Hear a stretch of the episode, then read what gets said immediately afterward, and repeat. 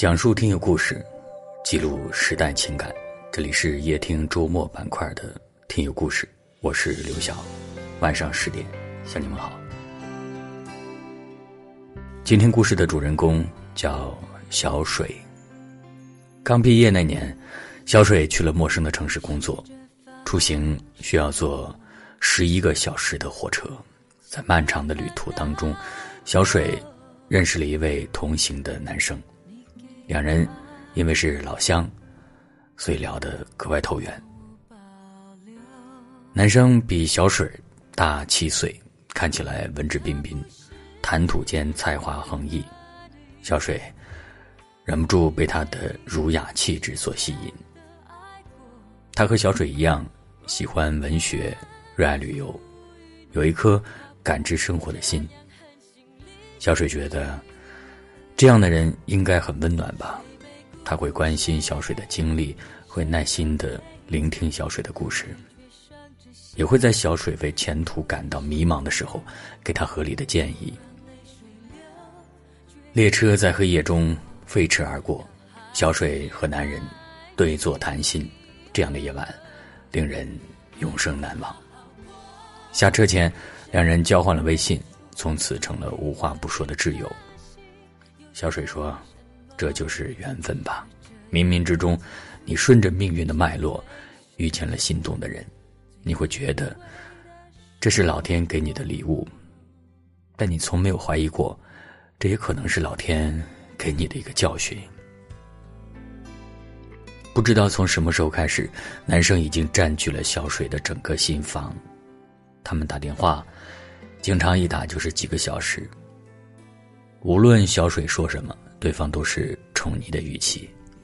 小水过生日的时候，男生还买了一大束玫瑰花，在小水公司的楼下向小水表白了。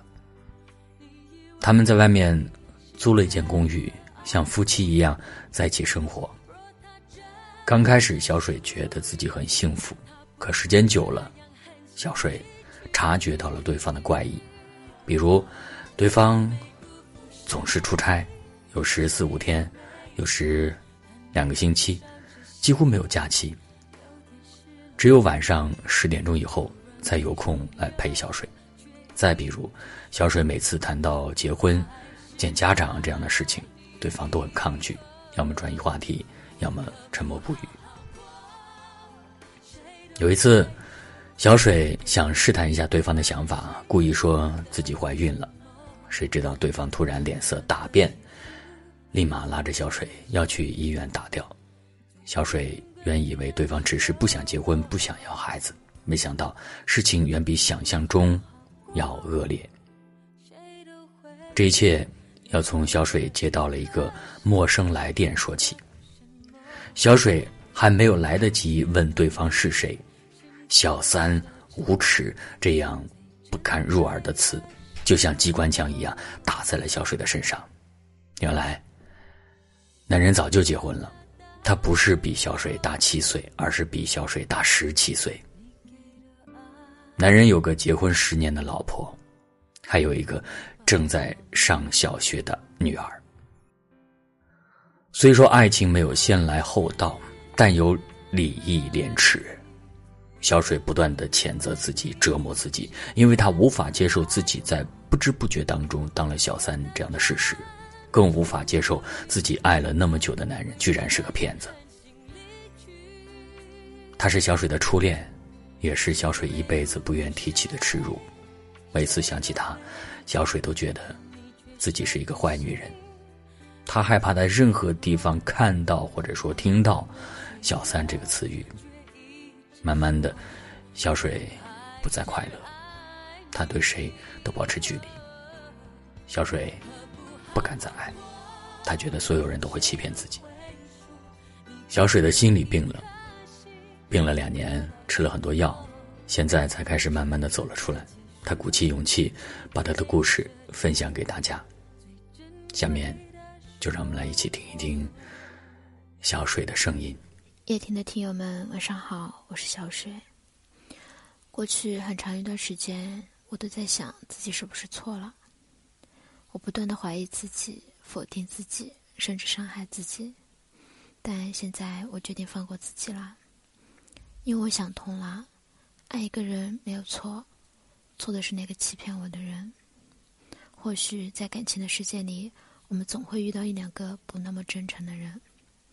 或许爱情还伴随着很多的伤害，但我们依然要学会对自己说一声：“没关系的，都会过去的。”这个世界总有人会来爱我们的。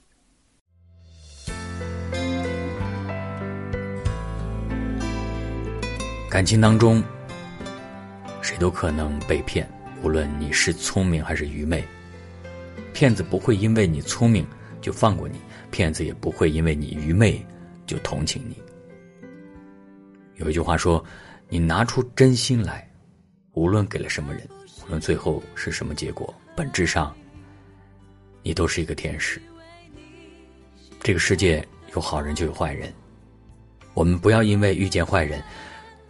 就让自己从此堕落，用坏人的错来惩罚善良的自己，让疼你爱你的人伤心，这是不对的。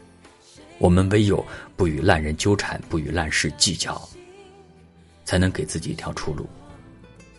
你若心存希望，世界就不会绝望。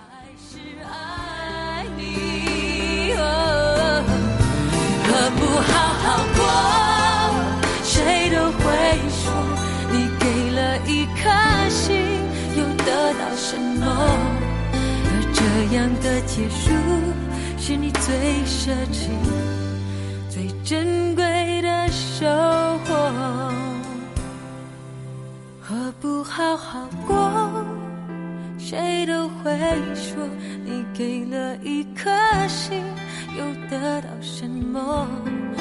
他不适合你，是你最奢侈、最珍贵